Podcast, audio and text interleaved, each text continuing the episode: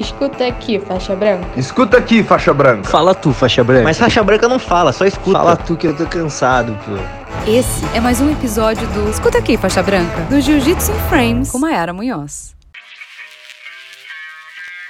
Fala galera, como estamos? Chegamos a mais uma edição do Escuta Aqui Faixa Branca e no episódio de hoje trouxe novamente o Matheus. Vamos falar sobre lesões.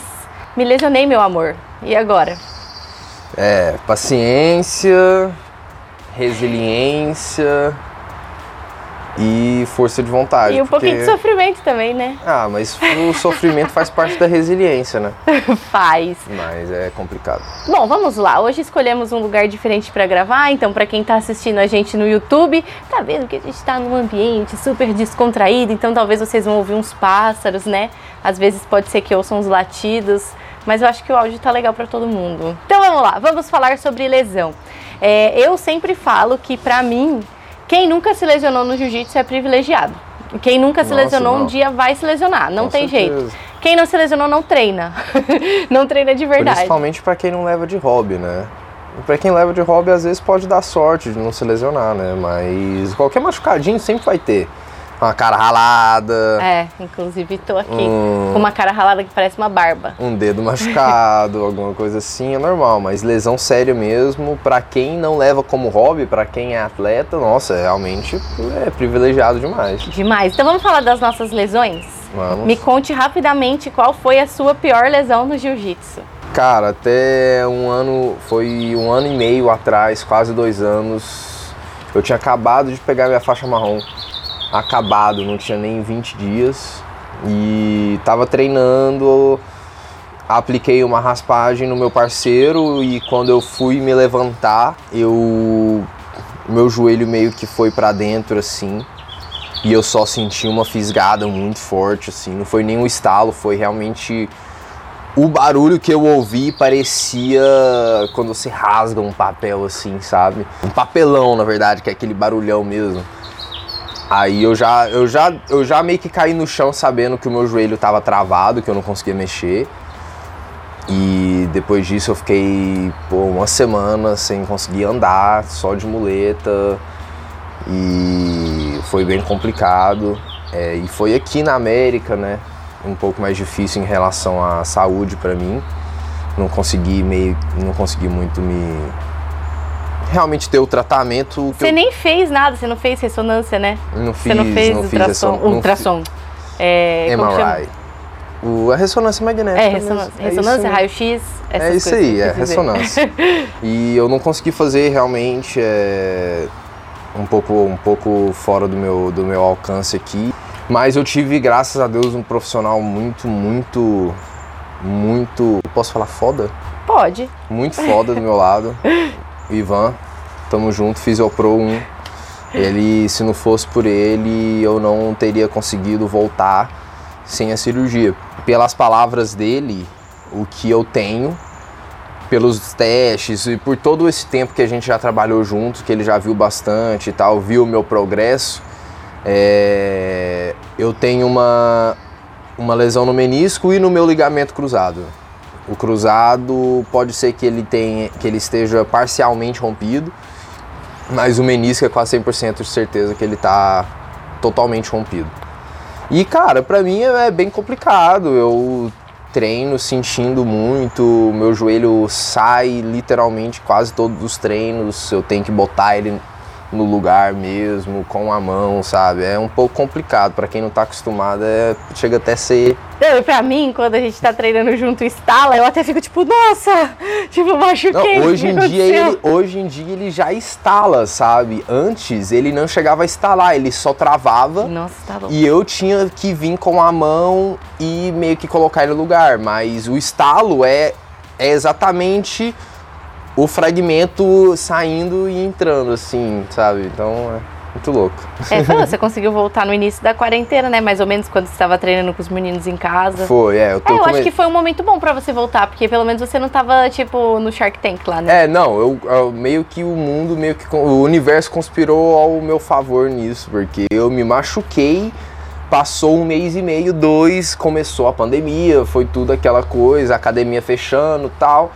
E realmente ninguém treinou e eu fui um desses. Né? É. Já não tava treinando. É, realmente. Agora eu vou contar da minha pior lesão. Vai. Na verdade, eu já tive várias. Ah, mini lesões, né? A gente sempre tem. Eu tenho uma coluna zoada, então, tipo, vira e mexe, eu sinto a minha coluna zoada, mas é uma coisa que às vezes eu vou e faço sua posição e tal. Mas eu tive realmente que fazer uma cirurgia e apesar de parecer pequeno, pra gente do jiu-jitsu não é pequeno, porque é dedo, né? Então, tipo, a gente depende de pegada e tal. Então, a minha, a minha lesão foi. A pior que eu tive foi no dedo, que foi a cirúrgica. E foi bizarro, porque foi 15 dias antes de eu vir pra cá, pela primeira vez. Então, eu, tipo, eu tava totalmente programada para fazer minhas coisas aqui nos Estados Unidos, tipo, férias, 15 dias de férias tava rolando com faixa branca, então escuta aqui faixa branca. Não era nem, não era nem rola, a gente tava aquecendo. E era é, quebra, quebra de pegada, né? E aí eu peguei assim, ele foi é, estourar minha pegada, ele virou meu dedo. E aí no que eu senti que ele ia virar, eu fui tentar tirar, só que o meu dedo ficou. Então foi uma lesão, uma, uma fratura, né? Fraturou em três lugares e, e, que, e rotacionou, né? Então, tipo, o médico disse que se fosse só se só tivesse quebrado nesses três lugares, ia estar mais de boa e talvez não seria um caso cirúrgico. Mas o fato de ter rotacionado, Uhum. ele literalmente ficou torto, assim, ó. E eu Entendi. fechava e um dedo encavalava no outro. Entendi. Aí por conta disso, foi caso cirúrgico. Então eu fiz, assim, é, eu tinha convênio médico, né, na época, porque trabalhando na ESPN e tal, eu tinha o convênio médico, então foi mais fácil pra mim, porque eu não precisei pagar e tal, eu consegui acelerar tudo isso, porque eu virei pro médico e falei, tipo, eu não vou desmarcar minha cirurgia, não vou desmarcar minha viagem. Se eu tiver que fazer cirurgia, tipo, faz amanhã, entendeu? Aí eu fui no pronto-socorro à noite, né, depois do treino e tal. Aí o médico me falou da possibilidade de cirurgia e pediu para eu retornar em uma semana, só que uma semana já era tempo demais. E aí eu tinha um médico que eu passava na época, o Dr. Lucas, e ele é ele é tipo um dos chefes do, do, do hospital de, é, como chama de nossa, eu tô esquecendo o nome, Ortopedia? de ortopedia do, de São Bernardo. Então eu fui conversar com ele, pedi uma indicação, aí ele falou: "Não, pode ir, marca e vai". Então eu fui tipo muito rápido assim. Acho que aconteceu numa quinta ou numa sexta, o, esse acidente, né? E aí na segunda-feira eu já tava lá, na terça-feira sendo operada para na semana seguinte poder viajar. Então, tipo, foi bem frustrante porque eu queria treinar aqui. Então, tipo, te falar que a primeira vez que eu cheguei na Atos assim, aproveitei para fazer só as entrevistas, né? Eu chorei, chorei real assim quando eu, entrei no Já carro aconteceu de volta. comigo também. Eu Não ch- com essa lesão, mas uma vez eu me machuquei assim, fiquei um pouco sem treinar, até chorei. É, você chora, porque, tipo assim, era o meu sonho vir pra cá, entendeu? E Aham. era uma coisa que eu tinha planejado há muito tempo, e eu queria treinar, queria conhecer. E aí eu cheguei, assim, na Atos, pisei no tatame, assim, pra entrevistar os meninos. Aí quando eu saí, eu fiquei tipo, nossa, que droga. É, mas isso é muito da lesão mesmo, né? Eu acho que a lesão, ela realmente é uma lesão física, é, mas eu acho que ela mexe até mais com o mental do Mexe. que o físico, né? Você fica realmente muito, muito duvidando, será Se que vai voltar, né? acontecer de novo? Será que vai voltar a mesma coisa? Será que você não vai conseguir fazer as mesmas coisas que você fazia? Então, é, eu acho que é um jogo muito mais mental do que É. Na verdade, a gente tá contando nossas histórias só para as pessoas saberem, mas o que a gente quer falar no final de tudo é isso, né?